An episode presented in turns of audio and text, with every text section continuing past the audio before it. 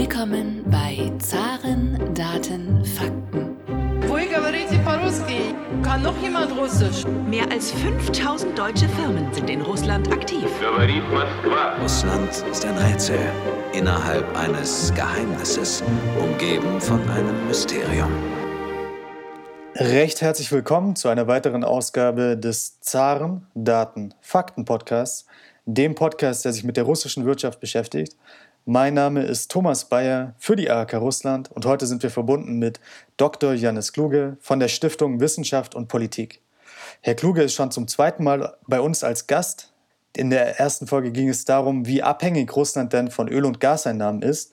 Eine sehr interessante Episode, kann ich Ihnen sehr ans Herz legen. Heute geht es um eine Studie, die Herr Kluge neu geschrieben hat, mit dem Titel Russisch-chinesische Wirtschaftsbeziehungen, Russlands Wende nach Osten und ihre Grenzen. Lieber Herr Kluge, gleich äh, fangen wir an mit dieser Studie, aber zuerst, da Sie ja schon zum zweiten Mal bei uns im Podcast sind, würde uns auch so ein bisschen interessieren, Sie persönlicher kennenzulernen. Und wie kam denn überhaupt Ihr Interesse an Russland zustande? Wann waren Sie zum ersten Mal in Russland und wann zum letzten Mal? Ja, schönen guten Tag. Ich freue mich auch, äh, wieder dabei sein zu können. Und ich freue mich auch sehr, dass es diesen Podcast gibt. Äh, ich glaube, das ist auf jeden Fall eine Marktlücke, äh, die Sie damit füllen, die sehr interessant ist. Ähm, mein Interesse an Russland äh, ist schon etwas älter. Ähm, ich war tatsächlich zum ersten Mal im Jahr äh, 1999 in Russland. Ähm, damals war das auch ein, ein Ausflug aus der Schule praktisch aus dem, mit dem, mit dem Russischunterricht, mit dem Russischkurs ging es dann nach Moskau und nach Jaroslawl. Da habe ich dann zwei, drei Wochen verbracht.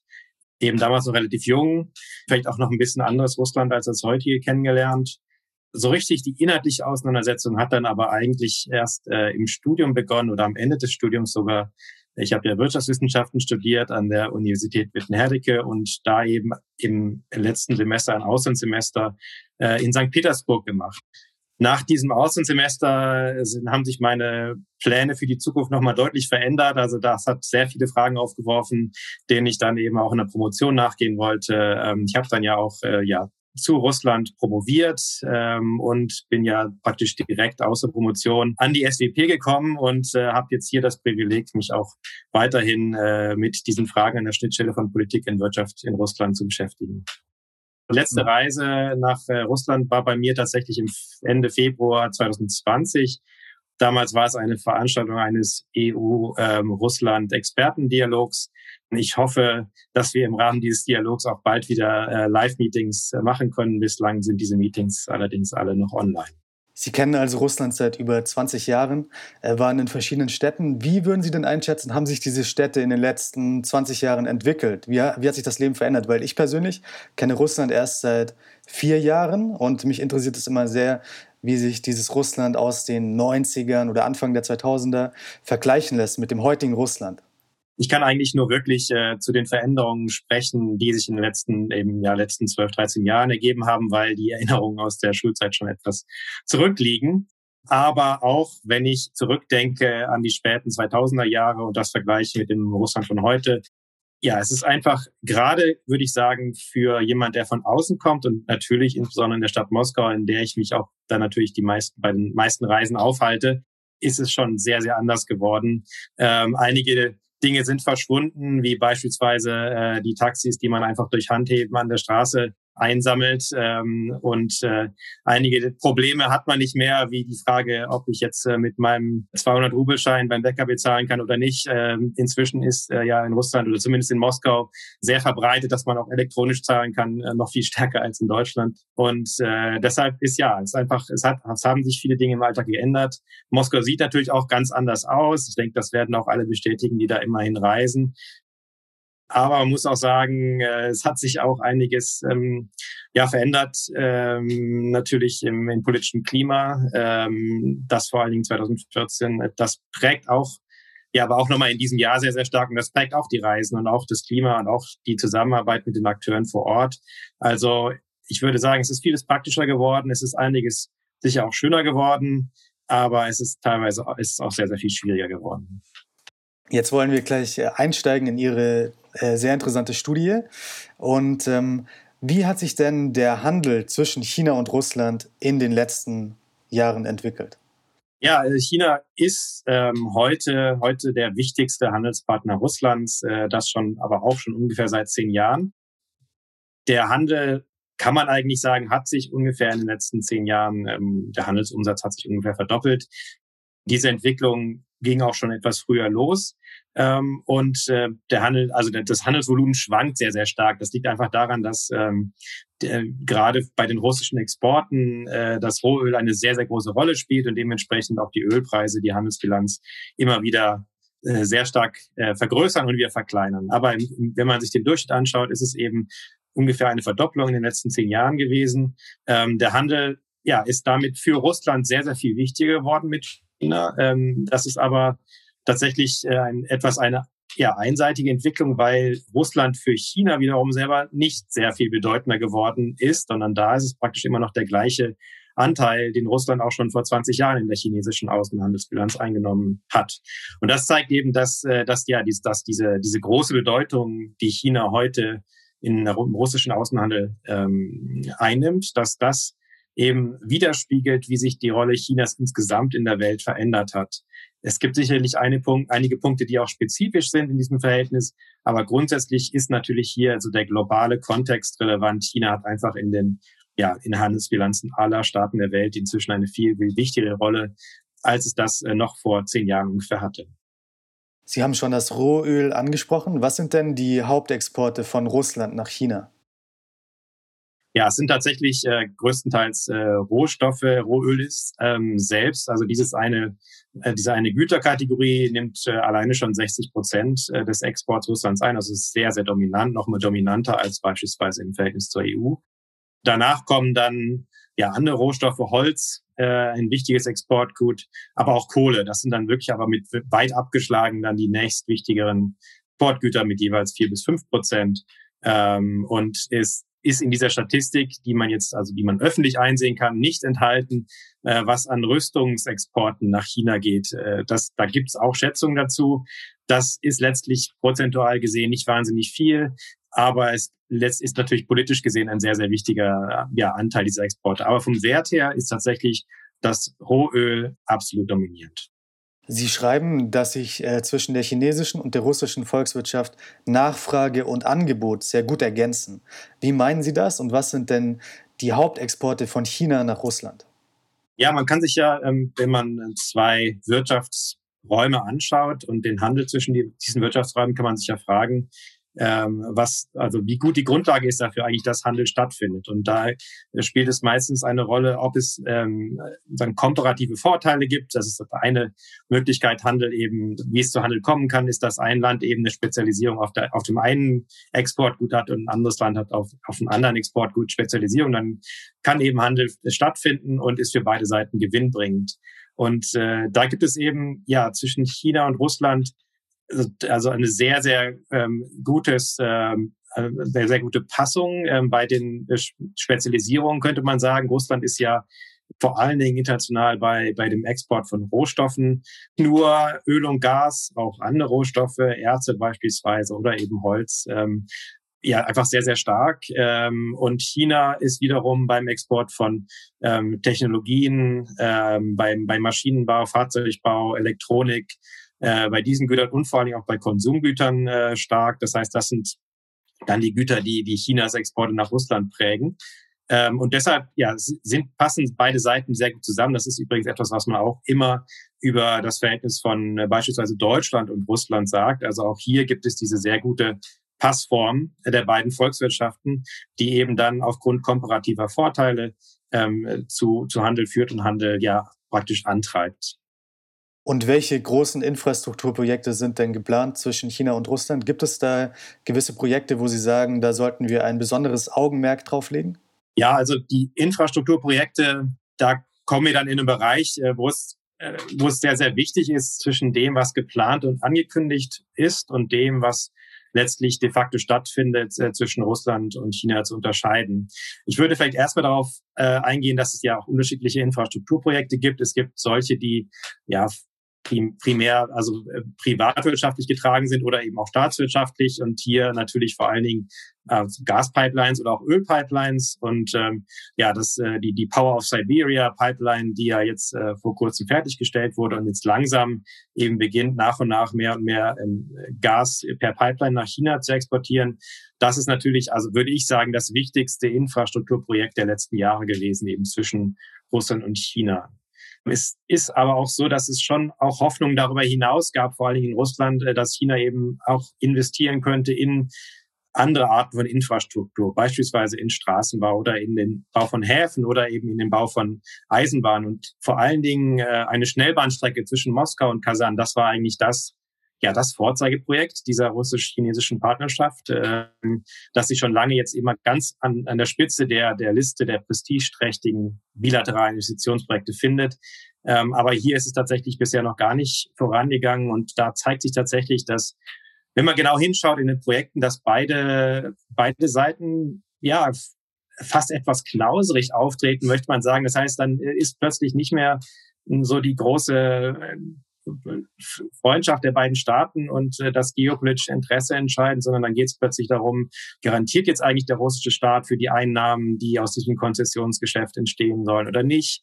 Äh, wie groß sind eigentlich die Kredite ähm, und äh, wer baut letztendlich die Fahrbar, äh, diese, diese Schnellzugstrecke. Das heißt, dann sind plötzlich Fragen entscheidend, sind ganz andere Akteure involviert, wie das Finanzministerium mit seiner ähm, Logik, beispielsweise das Russische, was dann sehr, sehr kritisch auf solche Projekte schaut. Und da haben beide Seiten nichts zu verschenken. Und das äh, hat jetzt bei dieser Schnellbahnstrecke beispielsweise dazu geführt, dass die eigentlich auf die lange Bank geschoben würde, wurde und es bislang zwar Pläne gibt, aber ist momentan wenig passiert in Richtung einer Realisierung. Ein weiteres interessantes Beispiel, was Sie in Ihrer Studie genannt haben, ist das Investment von chinesischen äh, Firmen in den Baikal. Die wollten dort Wasser äh, rauspumpen. Also Sie können ja nochmal äh, uns ganz genau erklären, was da genau passiert ist. Auf jeden Fall wurde dieses Projekt auch abgeblasen. Äh, gibt es noch mehrere dieser Projekte, die eigentlich geplant waren zwischen China und Russland, aber die jetzt auf die lange Bank geschoben wurden? Also ich beantworte erstmal den zweiten Teil Ihrer Frage. Ja, es gibt sehr, sehr viele Projekte, die ähm, immer wieder angedacht werden und dann auch teilweise einfach wieder verschwinden in der Versenkung. Das hängt damit zusammen, dass es auch für ja, russische Unternehmen und chinesische ebenso und auch gerade für die Staatskonzerne interessant sein kann, dass sie äh, eben bilaterale Projekte verkünden und Memorandums of Understanding unterschreiben, aber gleichzeitig dann oft das Interesse nicht da ist, das wirklich äh, in die Tat umzusetzen. Das gibt es ganz, ganz viel. Wir sehen ja auch, dass bei den bilateralen Treffen, also bei den Treffen von Putin und Xi Jinping, immer wieder auch große Unternehmer, Unternehmerinnen, Delegationen mit dabei sind. Für diese ja, ähm, Akteure aus der Wirtschaft ist es dann immer sehr interessant, in der Nähe der Präsidenten so etwas zu unterschreiben und sich ein bisschen zeigen zu können. Aber kommt es eben dann nicht zu einer Realisierung dieses, äh, dieses Wirtschaftsprojekts. Und um, die, um auf dieses Investment ähm, äh, am Baikal einzugehen, es ist, da würde ich erstmal noch mal einen Schritt zurückgehen. Und noch mal ein bisschen weiter ausholen, weil es da um die Frage ging, ähm, ob es eigentlich äh, in der russischen Gesellschaft ja immer noch Ressentiments gibt oder ob es da ähm, ja Stimmungen gibt, die auch der Entwicklung der russisch-chinesischen Wirtschaftsbeziehungen im Wege stehen können. Es gab ja sehr, sehr lange immer also diese diese, ja, diese Theorie von, von, von der Angst vor der gelben Gefahr, also oder, oder die wirkliche Angst vor der gelben Gefahr, das ist dann immer schwer zu greifen. Es gibt dazu natürlich Befragungen. Es gibt in diesen Befragungen zeigen sich auch gewisse Ressentiments und vielleicht kennt der eine oder die andere das auch aus persönlichen Gesprächen jetzt mit äh, Kolleginnen und Kollegen in Russland, dass es diese Ressentiments teilweise noch gibt. Ich persönlich halte die jetzt für nicht entscheidend für die Wirtschaftsentwicklung, aber es gibt eben einige Fälle, wo sich das dann doch gezeigt hat. Und ähm, einer dieser Fälle war eben ja eine, eine Fabrik, die praktisch Trinkwasser abfüllen sollte ähm, am Baikal, ein chinesisches Investment. Ähm, da haben dann lokale Umweltschützer ähm, protestiert, erstmal ja sehr, sehr weit weg von Moskau und erstmal sicherlich noch nicht so bedeutend, aber diese, äh, diese Geschichte wurde dann aufgegriffen, äh, eben von ja, von, von Aktivisten ähm, auch in Moskau. Gab da auch den einen oder anderen Promi, der sich da engagiert hat äh, über Instagram. Und äh, es gab dann eben eine Petition, wo äh, letztlich über eine Million Menschen unterschrieben haben, dass diese Trinkwasserabfüllanlage eben nicht gebaut werden soll. Und äh, letztlich war interessant, dass dann sogar Medvedev, äh, damals noch als Premierminister, sich dazu geäußert hat und, ähm, und daraufhin eben ein Gericht vor Ort den Bau oder diese, die Fertigstellung dieser Anlage erstmal ein, also angehalten hat. Also da sieht man, dass es tatsächlich so, kann natürlich dann an der Stelle sagen, ja, ist das jetzt eigentlich, äh, sind das jetzt Umweltschützer oder geht es da um China? Und äh, das ist wirklich ganz, ganz typisch, dass die, dass beide Problemkomplexe sehr oft verbunden werden. Das heißt, wann immer es wenn man so will, antichinesische Stimmungen, Proteste und so weiter gibt, dann geht es ganz oft um Umweltschutz. Das heißt, es geht um darum, dass also so, so der Vorwurf eben Chinesen äh, die russischen Wälder abholzen, die russischen Böden äh, verderben durch ihr, den Einsatz von zu viel Dünger oder eben ja den, den Baikal ähm, auspumpen und dabei Vogelschutzgebiete gefährden. Und diese Verbindung ist, ist, ist hochinteressant und da ähm, äh, genau, da gibt es tatsächlich immer wieder Fälle, die aber aus meiner Sicht jetzt, wenn man das gesamte Verhältnis, äh, die wirtschaftlichen Beziehungen betrachtet, äh, nicht von zu großer Bedeutung sind. Also es ist letztlich kein systematisches Hindernis äh, bei der Entwicklung der Wirtschaftsbeziehungen.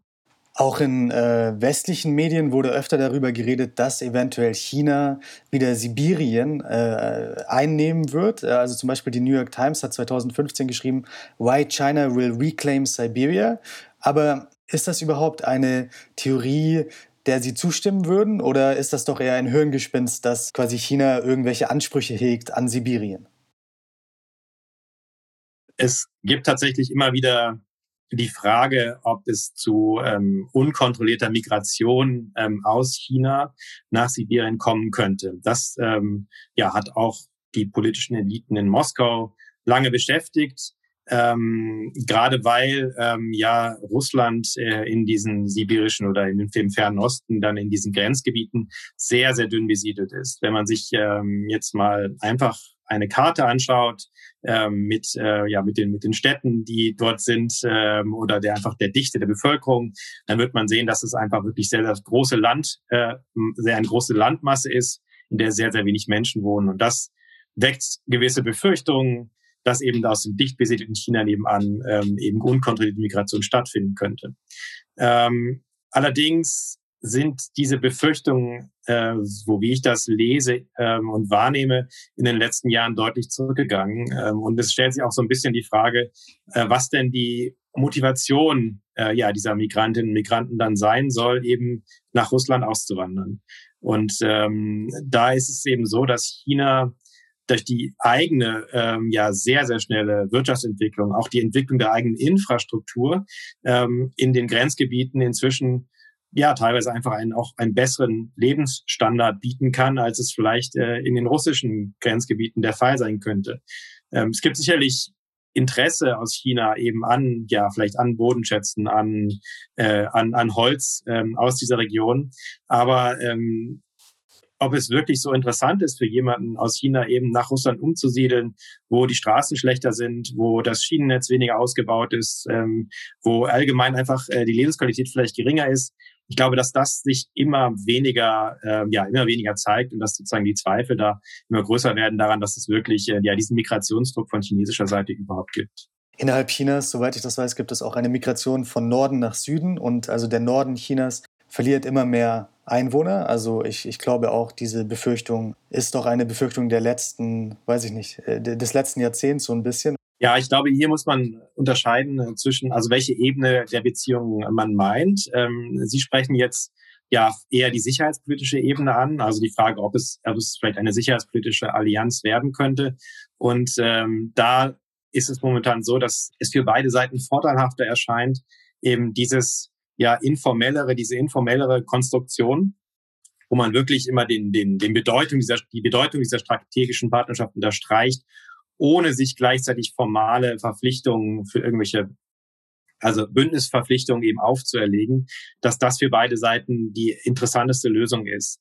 Es gibt ja äh, sowohl China als auch Russland haben ja ihre ja Konflikte oder ihre, ihre sozusagen außenpolitischen Problemfelder, sage ich mal, äh, wo auch beide Seiten nicht so interessiert sind, weiter äh, hineingezogen zu werden. China ist sicherlich nicht daran interessiert, ähm, beispielsweise in der, in der, in der Ukraine-Krise jetzt äh, besonders auf Seiten Russlands aufzutreten ähm, oder bei der Krim-Annexion. Ähm, gleichzeitig ist Russland auch nicht so daran interessiert, äh, im, im südchinesischen Meer hin, mit in diese Auseinandersetzung hineingezogen zu werden. Und diese, ja, diese gewisse also dass, dass beide Seiten eben ihre Selbstständigkeit da so ein Stück weit erhalten wollen, das ist eben letztlich aus meiner Sicht, ähm, ja, wird dafür sorgen, dass es nicht zu einer formalen Allianz, äh, sicherheitspolitischen, militärischen Allianz zwischen diesen beiden Akteuren kommt. Ich denke, dass beide Seiten auch mit der jetzigen weniger formalisierten Lösung die meisten Vorteile aus dieser Partnerschaft ziehen können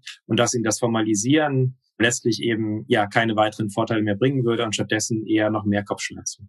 Inwiefern hängt denn die gute Beziehung von Russland und China zusammen mit der schlechten Beziehung zwischen Russland und dem Westen? Beispielsweise nach 2014 hat sich ja die Beziehung zwischen China und Russland nochmal intensiviert. Also wir hatten diesen Mega-Gas-Deal über 400 Milliarden Dollar und auch Russland hat seine Strategie geändert bei den Waffenexporten. Vor 2014 hat Russland, glaube ich, keine Hightech-Waffen nach China geliefert, aber seit 2014 werden auch diese Hightech-Waffen äh, geliefert, wobei man davon ausgehen muss, auf russischer Seite, dass damit auch ein gewisser Technologietransfer immer einhergeht und dass irgendwann vielleicht die chinesischen Waffen auf demselben Level sein könnten wie die russischen Waffen. Also was hat sich geändert nochmal in der Beziehung zwischen Russland und China nach der Verschlechterung 2014 zwischen Russland und dem Westen?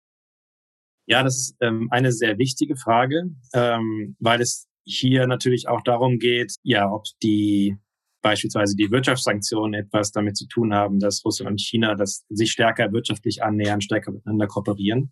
Wenn man sich diese Geschäfte, die Sie gerade genannt haben, anschaut, also die, die verschiedenen Rüstungsdeals, also die S-400 äh, Luftabwehrraketen, äh, die, die, äh, sozusagen die, die, Flugzeuge, um die es da ging, ähm, und auch, äh, auch diesen Gasdeal, dann kann man feststellen, dass die meisten ähm, dieser Transaktionen schon in den Jahren zuvor lange verhandelt wurden. Das heißt, es gibt dann sagen, viele Geschäfte, wo man sich eigentlich grundsätzlich äh, auch schon handelseinig war und dann das aber im, im Jahr 2014 auch unter dem Eindruck der westlichen Wirtschaftssanktionen oder der Krise eben äh, mit dem Westen dann letztlich unterschrieben wurde. Wenn man sich die, der den russischen Diskurs anschaut, ist aber deutlich, dass es eben auch schon früher begonnen hat, auch dass diese Wende von Osten, äh, Wende nach Osten tatsächlich auch schon früher begonnen hat. Und zwar äh, insbesondere mit eben der Rückkehr von Wladimir Putin in den Kreml 2012. Das ist so der erste Moment, wo, wo die Wende nach Osten wirklich äh, sehr dominant wird, auch in den Reden und eben Putin dieses, äh, die berühmte Aussage machte, dass, äh, dass man eben etwas von dem chinesischen Wind, also dem wirtschaftlichen Wind in die russischen äh, Segel, in russischen Segeln einfangen möchte. Das heißt, diese, sozusagen diese, die Krise mit dem Westen spielte eine gewisse Bedeutung. Aber man darf es auch nicht überbewerten und es gibt sehr stark die Tendenz, äh, sowohl in Russland, ähm, aber auch bei uns, ähm, auch in Europa, ähm, diese, also da etwas zu sehr zu vereinfachen und zu sagen, ähm, ja, wir haben die Krise mit Russland, Russland wendet sich jetzt einfach nach Osten und ersetzt uns durch China. So ist es nicht. Also das äh, gibt an ganz vielen Stellen eben äh, kann man sehen, dass es eben so nicht stimmt. Äh, beispielsweise auch, dass die Sanktionen für die Wirtschaftsbeziehungen zwischen Russland und China eher ein Hindernis sind als jetzt besonders förderlich. Ähm, aber auch daran, dass eben diese ganzen Verträge, äh, die dann abgeschlossen wurden, eben schon in den Vorjahren verhandelt wurden, vor der Krise, dass es auch einige große Verträge gab, äh, die ja vor der, äh, vor der Krise bereits äh, geschlossen wurden, also vor 2014 beispielsweise Chinas Einstieg äh, jetzt im, im Flüssiggasbereich in Russland, das waren, sind eben Dinge, die eben schon vor 2014 begonnen haben. Das heißt, wir sehen hier eigentlich eine, eine Kooperation, die ähm, getrieben ist ähm, ja von, von, von, von einem wirtschaftlichen Triebfedern äh, primär ähm, und wo aber auch Moskau sehr stark versucht hat, diesen Eindruck äh, zu stärken, dass man jetzt diese Kooperation als eine Art Ersatz zu den beeinträchtigten Wirtschaftsbeziehungen nach Westen intensiviert. Ein gemeinsames Ziel Russlands und Chinas ist ja die De-Dollarisierung. Jetzt wird der Dollar ja häufig äh, mit dem Euro ausgetauscht. Also ist das im Endeffekt gut für Europa, diese De-Dollarisierung, die diese beiden Mächte vorantreiben? De-Dollarisierung das ist eigentlich ein Begriff, wo man, äh, der, eher auf äh, Entwicklungsländer bezogen wird, wo es darum geht, ob, äh, ob im Inland jetzt äh, viel Dollar eingesetzt wird. Das spielt natürlich, ist, ist in Russland natürlich spielt es keine Rolle mehr heutzutage und auch in China nicht äh, oder weniger wesentlich. Ähm, wenn es in dem Verhältnis von Russland und China um De-Dollarisierung geht, dann geht es da um die Frage, äh, in welcher Währung äh, die Transaktionen abge, ähm, abgewickelt werden, also zwischen beiden Ländern, also der Handel beispielsweise. Und ähm, da ist es tatsächlich so, wenn man jetzt in die Statistiken schaut, hat äh, der Dollar, äh, ist der Dollar wesentlich weniger gewichtig geworden. Ähm, das war eine relativ schnelle Entwicklung in den letzten drei, vier Jahren.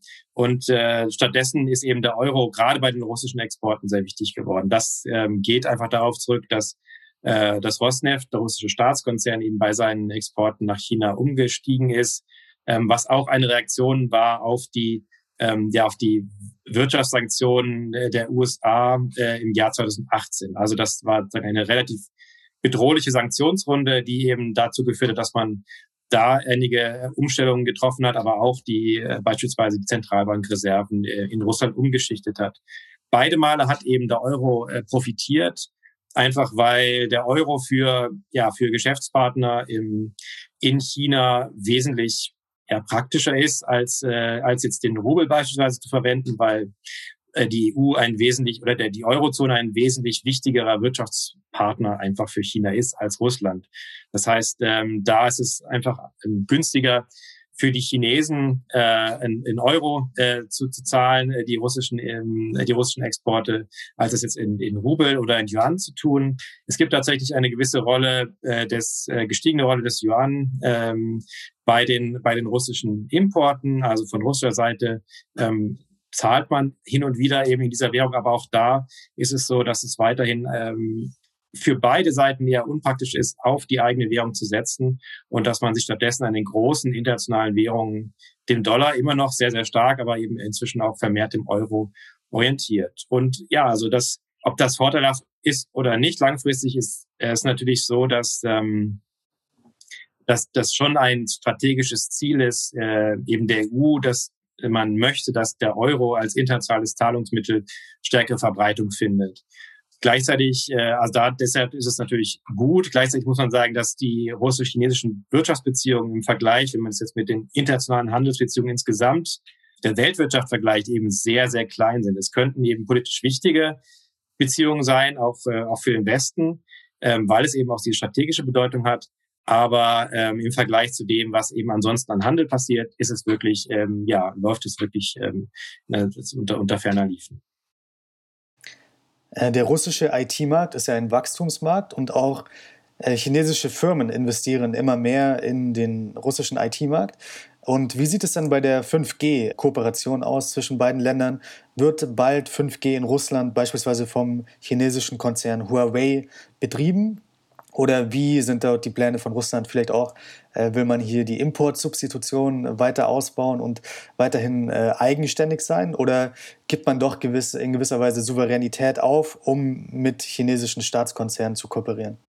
Ja, das ist ähm, noch nicht ganz klar. Letztlich ist aktuell die Situation so, dass Russland die ja, diese, diesen Übergang zu 5G noch gar nicht wirklich eingeläutet hat. Es gibt noch keine großen ähm, Lizenzversteigerung. Also es, ist, es, es sind zwar Vorbereitungen getroffen worden, schon von den Mobilfunkanbietern auf 5G umzusteigen, aber letztlich ähm, gibt es weiterhin auch Streitereien darüber ähm, innerhalb der russischen Elite, welche Frequenzen denn letztendlich für, die, für diesen Mobilfunkstandard verwendet werden können. Die Mobilfunkunternehmen wollen dann immer den international am verbreitetsten Standard nehmen, nämlich äh, so im Bereich von 3,4 bis 3,8 Gigahertz und ein bestimmtes Frequenzband ähm, während äh, da aber äh, das Verteidigungsministerium in Russland ähm, und verschiedene Geheimdienste dagegen sind, weil sie das eben selber verwenden. Ähm, wenn man davon ausgeht, dass das irgendwann in den nächsten Jahren geklärt werden kann, dann ist es so, dass weiterhin die, die, die russischen Mobilfunkunternehmen ja, die sehr, sehr starke eigene Interessen haben und auch relativ einflussreiche Akteure sind. Ähm, und die setzen, also die diversifizieren eben ihren Einkauf sehr stark. Das heißt, die setzen alle drei, also die drei wichtigsten großen, die es gibt, setzen auch auf die drei wichtigen großen ähm, Ausrüster, diese internationalen, also Nokia, Ericsson, Huawei. Ähm, Huawei spielt eine sehr, sehr wichtige Rolle im russischen Markt, ähm, auch eine wachsende Rolle. Aber ähm, es gibt auch weiterhin eine sehr, sehr starke Position, beispielsweise für Ericsson, ähm, die eine enge Partnerschaft mit dem russischen Marktführer MTS haben. Ähm, das heißt, da ist dann ähm, eben dieser sehr interessante Punkt immer irgendwann erreicht, wo die, sag mal, die geopolitischen Überlegungen darüber, wie Wirtschaft ähm, und wirtschaftliche Partnerschaften international organisiert werden, äh, dass das eben auf die Realität trifft, in der eben auch dann privatwirtschaftliche Unternehmen in Russland, teilweise auch in China operieren. Und da ist es eben so, dass plötzlich es dann eben wichtig wird, okay, wie teuer ist das eigentlich, wenn wir jetzt in Russland das gesamte Mobilfunkequipment austauschen und chinesisches Material verwenden.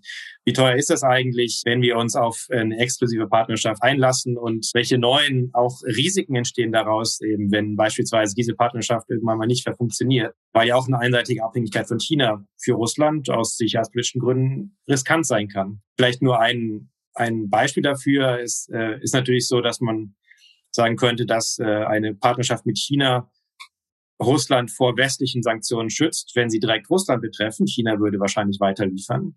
Aber wenn die, wenn die westlichen Sanktionen eben ein chinesisches Unternehmen Huawei betreffen und dann Huawei nicht mehr liefern kann, dann hätte Russland plötzlich auch große Probleme. Das heißt, äh, vor den Sanktionen gibt es in der Form dadurch keinen besonders großen Schutz. Und aus russischer Perspektive ist auch das Diversifizieren weiterhin am interessantesten. Es gibt jetzt Bemühungen, eben eigene russische ja, 5G-Infrastruktur zu schaffen, aber die ähm, die, ja, die Marktakteure glauben eigentlich nicht daran, dass es dazu kommt. Und ähm, auch, auch meine Erwartung ist da am ehesten, dass, dass man eben äh, sich damit arrangiert, auch weiterhin von allen drei, auch den beiden westlichen ähm, Ausrüstern eben äh, Netzwerke ja, ähm, aufbauen zu lassen. Ähm, einfach weil es sonst eben Digitalisierung in Russland sehr, sehr weit zurückwerfen würde. Was sind denn die Auswirkungen der Corona-Krise auf die bilateralen Beziehungen? Beispielsweise gab es ja einen großen Boom, eine große Nachfrage für Tourismus nach Russland in China vor der Corona-Krise. Und jetzt haben beide Länder ja sehr unterschiedliche Strategien, um mit dem Virus umzugehen. Eventuell wird ja China noch auf Jahre quasi für russische Touristen oder für russische Geschäftsmänner schwierig zu erreichen sein. Was, was sind die großen Auswirkungen dieser Krise auf diese Beziehungen? Es gibt Auswirkungen, äh, die sich immer wieder an kleineren oder mittelgroßen, sage ich mal, äh, Entwicklungen äh, festmachen lassen. Also da, da spielt zum Beispiel eine Rolle eben solche äh, Einreisesperren, die ja so sehr, sehr früh gekommen sind in Russland. Da spielt eine Rolle, dass äh, China sich erst geweigert hat oder sozusagen für schwierig war für Russland eben an, ähm, an, an Virusproben eben ranzukommen, ähm, wo das das Umgehen damit sozusagen auch nicht der Enge der Partnerschaft entsprochen hat. Bis dahin, dass jetzt ähm, aktuell eben die, der Export russischen Fischs ähm, aus dem Fernen Osten, ähm, also einer bestimmten Fischsorte, Pollack, ähm, dass der aktuell unterbunden ist und wo da ist China eben ein sehr, sehr wichtiger Abnehmer und das ist für die russische Fischerei aktuell ein riesiges Problem, dass dieser Export verboten ist und der ist eben aktuell verboten, weil ähm, angeblich bei einer Lieferung eben Coronaviren entdeckt wurden, äh, was man natürlich von russischer Seite für sehr unplausibel hält, aber da gibt es eben äh, Probleme, die sich dann auch am Coronavirus äh, entzündet haben. Und ähm, man kann aber auch sagen, dass es andersrum ähm, auch in dieser Krise äh, Vorteile gehabt hat für Russland, ähm, ja diese engeren Wirtschaftsbeziehungen zu China zu haben, weil ähm, China sich zunächst ja ähm, robuster entwickelt hat ähm, als beispielsweise die europäischen Volkswirtschaften ähm, in der Corona-Krise und auch der Handel Russlands mit China ähm, in, im Rahmen dieser Krise eben weniger gelitten hat als, ähm, als mit, mit, den, mit den europäischen Staaten. Das heißt, da ist es auch so, dass China weiterhin eine Diversifizierung der russischen außenwirtschaftlichen Abhängigkeiten ist. Ähm, das heißt, dass man eben nicht nur noch äh, nicht nur davon abhängig ist, wie es in Europa oder in den USA Backauf und Backup gibt, geht auf dem, ähm, ja, auf dem Kapitalmarkt, aber auch eben einfach wirtschaftlich, sondern dass es eben ein weiteres Land gibt, was vielleicht nicht immer sich ganz synchron äh, entwickelt und dadurch kann man auch gewisse Risiken wie so eine Pandemie etwas besser abfedern. Zum Abschluss dieses äh, Gesprächs äh, würde uns interessieren, wie wird sich denn die russisch-chinesische Kooperation in der Zukunft entwickeln? Ja, wenn Sie die äh, wirtschaftliche Kooperation äh, ansprechen an dieser Stelle, also dann sind einige Dinge, denke ich, ganz gut absehbar. Ähm, also es ist so, dass jetzt diese sehr dynamische Veränderung der letzten Jahre, die vor allen Dingen durch die Expansion des Ölhandels getrieben wurde, äh, dass das sich etwas abschwächen wird. Das heißt, ähm, die Handelszahlen haben sich sehr, sehr, sehr, sehr rasant entwickelt. Das wird etwas langsamer passieren in den nächsten Jahren. Sie werden weiter wachsen, weil wir ja mit der Power of Siberia auch steigende Gasexporte eben oder Gas zum ersten Mal wirklich eine Rolle spielen wird äh, im Handel mit China. Ähm, wir werden sicherlich auch leicht steigende äh, äh, Exporte im landwirtschaftlichen Bereich sehen, weil da eben einige Märkte jetzt für russische Exporteure aufgegangen sind, während andere zugegangen sind, wie in der Fischerei eben beschrieben.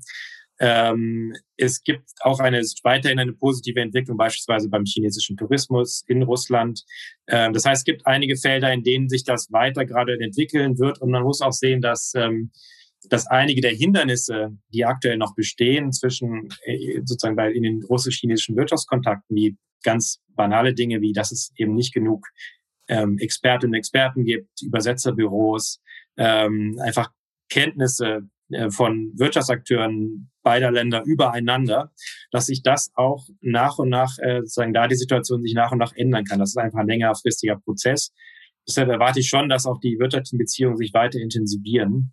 Ähm, allerdings äh, gibt es auch einige Faktoren, die so ein gewisses Fragezeichen langfristig ähm, ja aufkommen lassen. Und das eine ist natürlich die Frage, wie sehr China in den nächsten das muss man dann schon sagen, ein, zwei Jahrzehnten dekarbonisieren will, inwiefern äh, eben dieses überdominante äh, Rohöl weiterhin in dem Maße gefragt sein wird von China, was eben tatsächlich momentan den Großteil der russischen Exports ausmacht. Auch Kohle, inwiefern diese Güter gefragt sein werden, davon wird sehr viel abhängen. Ob andere an die Stelle treten können, wie vielleicht irgendwelche ähm, Metalle oder Erze. Ähm, das ist noch offene Frage.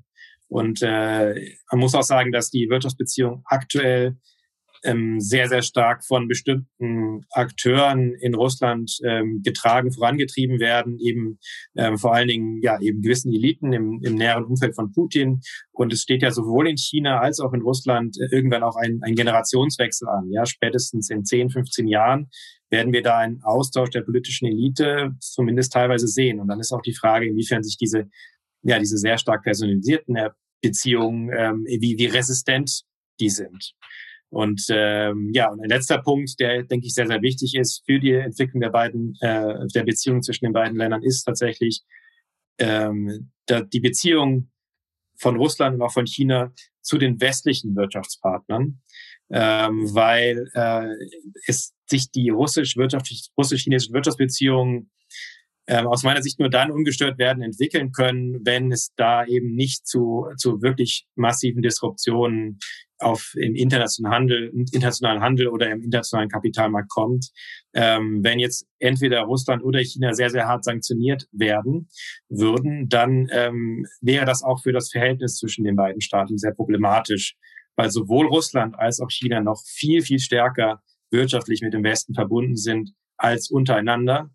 Und ähm, in der Situation, äh, wo beispielsweise der Handelskrieg oder der, der sozusagen die strategische Konkurrenz zwischen den USA und China ähm, eskaliert, wäre Russland sicher eines der Länder, was am, am stärksten davon negativ betroffen wäre, weil es eben noch so ein, ja, eine tiefe Abhängigkeit wirtschaftlich hat auch zu den westlichen Staaten. Lieber Herr Kluge, vielen Dank für das heutige Gespräch und ich hoffe, dass die zweite Folge nicht die letzte Folge war, sondern dass wir noch viele Folgen zu Russland aufnehmen werden und äh, unsere Russland-Expertise vertiefen werden. Vielen Dank. Herzlichen Dank, das hoffe ich auch.